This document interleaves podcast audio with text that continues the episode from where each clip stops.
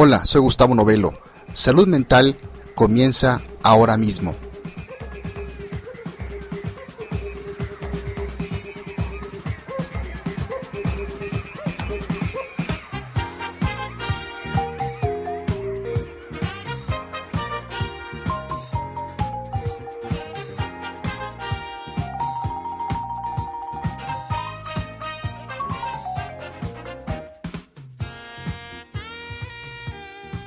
Doy la bienvenida al episodio de Salud Mental número 41. Mi nombre es Gustavo Novelo y te saludo desde el World Trade Center en la Ciudad de México. En este nuevo número de esta revista en audio hablaremos sobre la vida de Carl Rogers y sobre su teoría. En la música nos acompaña el grupo Spyro Gyra. Así es que comenzamos.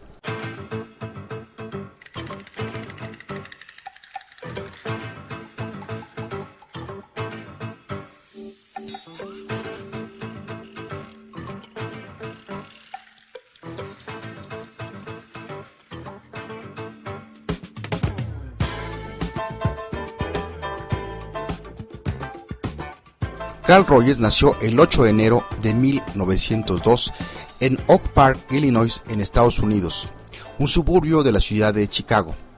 Siendo el cuarto de seis hijos, su padre fue un exitoso ingeniero civil y su madre ama de casa y devota cristiana. Su educación comenzó directamente en segundo grado, ya que sabía leer incluso antes de entrar en el jardín de niños. Cuando Carl tenía 12 años, su familia se trasladó a 30 millas al oeste de Chicago y sería aquí donde pasaría su adolescencia, con una estricta educación y muchos deberes. Carl sería más bien solitario, independiente y autodisciplinado. Fue en la Universidad de Wisconsin a estudiar agricultura. Más tarde cambiaría sus estudios para ser religioso. Durante esta época fue uno de los 10 elegidos para visitar Beijing en China para el World Student Christian Federation Conference por seis meses. Carl comentó que esta experiencia amplió tanto su pensamiento que empezó a dudar sobre algunas cuestiones básicas de su religión. Después de graduarse, se casó con Helen Elliot en contra de los deseos de sus padres. Se mudó a Nueva York y empezó a acudir al Union Theological Seminary una famosa institución religiosa liberal. Aquí tomó un seminario organizado de, para estudiantes llamado ¿Por qué estoy entrando al ministerio? que le hizo cuestionarse sobre sus creencias religiosas. Rogers se cambió al programa de psicología clínica de la Universidad de Columbia y recibió su doctorado en 1931 no obstante, Rogers ya había comenzado su trabajo clínico en la Sociedad Rochester para la prevención de la crueldad en los niños. En esta clínica aprendería la teoría y aplicaciones terapéuticas de Otto Rank, quien le incitaría a coger el camino del desarrollo de su propia teoría. En 1940 se le ofreció una cátedra completa en psicología clínica en la Universidad Estatal de Ohio.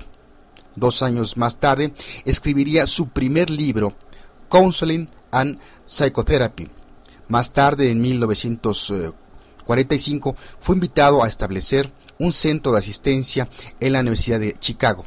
En este lugar, en 1951, publicó su mayor trabajo, La terapia centrada en el cliente, donde hablaría de los aspectos centrales de su teoría. En 1957 volvió a enseñar en su alma mater, la Universidad de Wisconsin.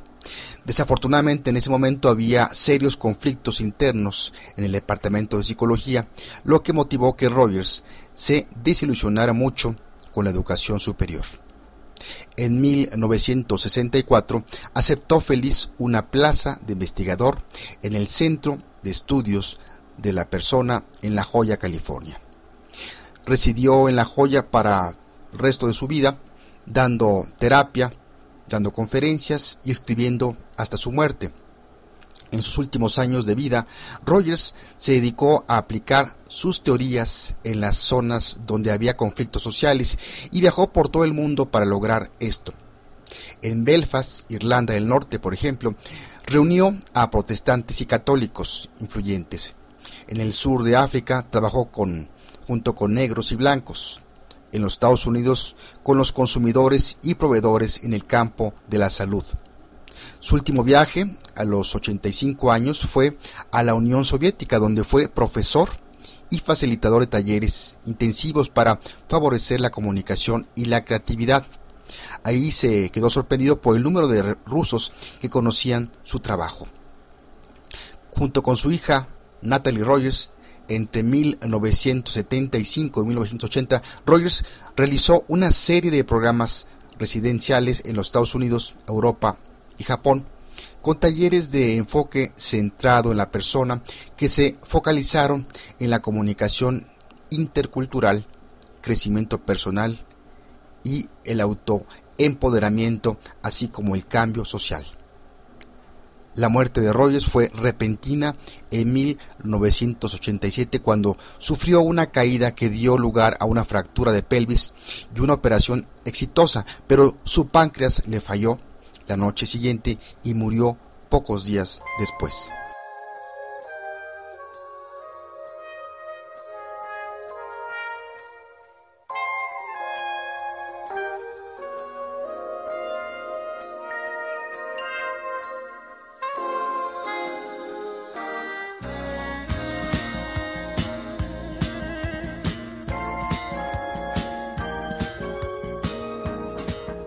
Hablemos ahora sobre la teoría de Carl Rogers. Carl Rogers fue partícipe gestor en el desarrollo de la terapia no directiva, también conocida como terapia centrada en el cliente, que renombró como terapia centrada en la persona. En cuanto a la teoría de Carl Rogers, podemos decir que no tiene nada que ver con la teoría de Sigmund Freud, ya que Rogers considera a las personas como básicamente buenas o saludables, o por lo menos no malas ni enfermas. En otras palabras, considera la salud mental como la progresión normal de la vida y entiende la enfermedad mental, la criminalidad y otros problemas humanos como distorsiones de la tendencia natural. Rogers llamaba cliente y no paciente a los que lo consultaban porque paciente evocaría una dependencia y pasividad. Describe la personalidad como una congruencia entre el campo fenoménico de la experiencia y la estructura conceptual de sí mismo, por lo que plantea restablecer un sistema de valores individualizado y una adaptación realista a la realidad, valga la redundancia, no coincidiendo con la vigente, vigente en la cultura, sino comprometerse con la sociedad, por lo tanto, propone ser creativo dentro y no fuera de la organización cultural.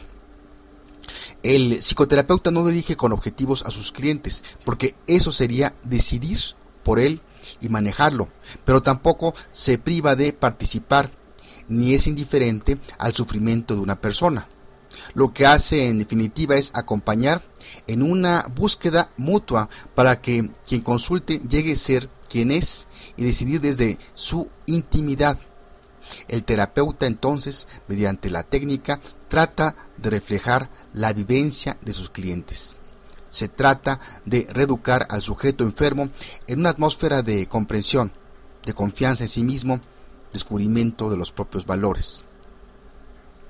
Escuchemos al propio Rogers a continuación y después haremos una traducción de lo que dice. In the first presentation on this series, I, I talked about the therapist in psychotherapy.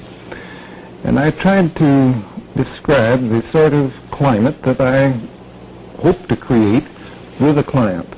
Um, an atmosphere or a climate which is marked by certain attitudes of mind.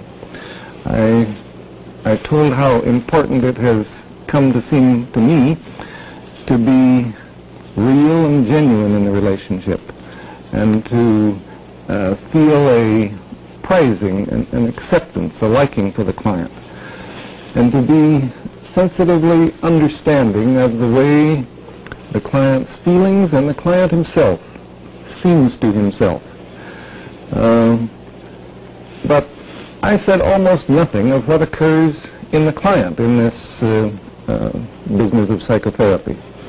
And today I want to try to give some inkling of the richness of the process that goes on in the client in such a relationship as I tried to describe.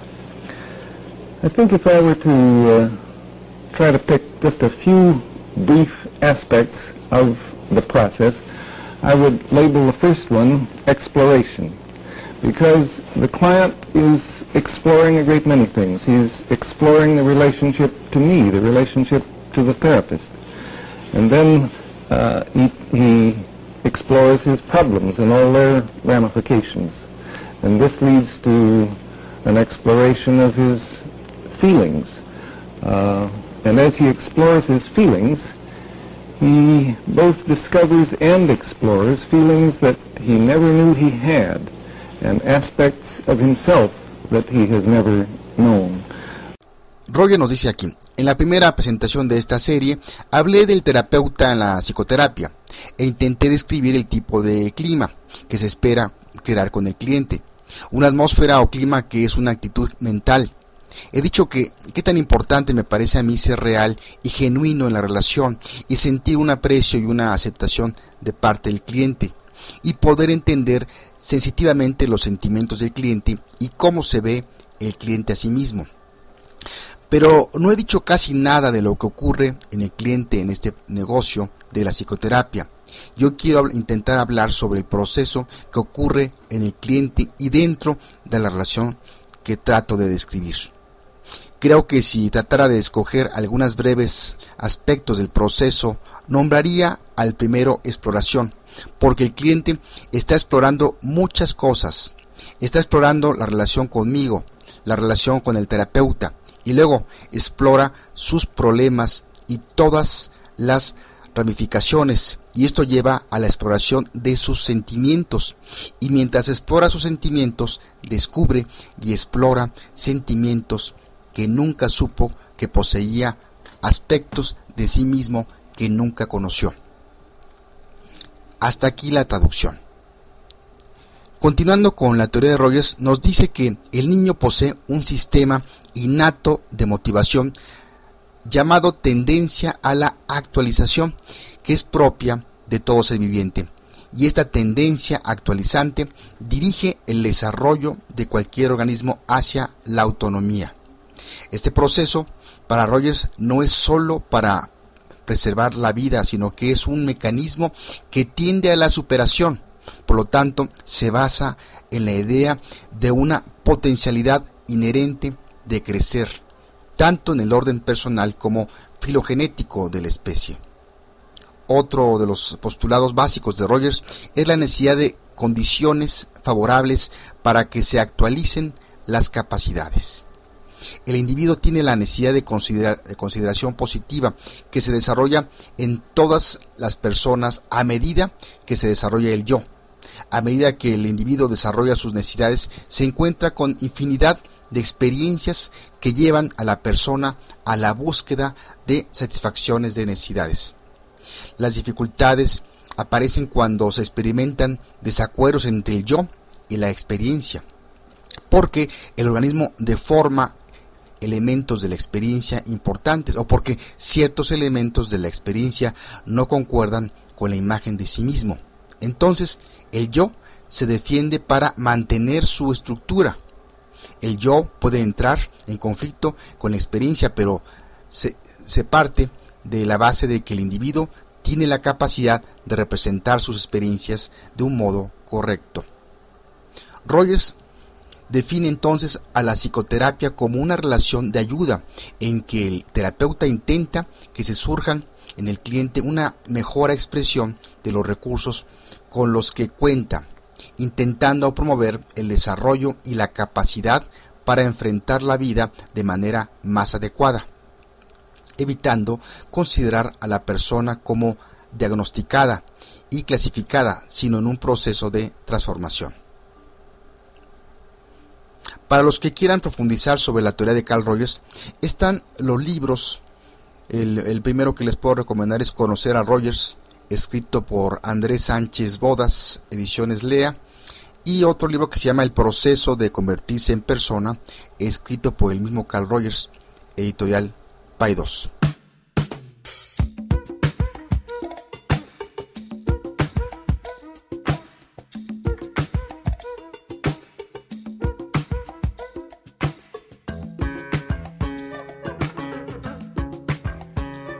Llegamos al final de este episodio número 41. No sin antes decirte que nos puedes escribir al correo gusnovelo.gmail.com o entrando a nuestro portal www.psicoterapias.mx o en www.poderato.com diagonal salud mental. Me despido de ti con una frase célebre de Carl Rogers que dice, las personas son tan hermosas como las puestas de sol, si se les permite que lo sean. En realidad, puede que la razón por la que apreciamos verdaderamente una puesta de sol es porque no podemos controlarla.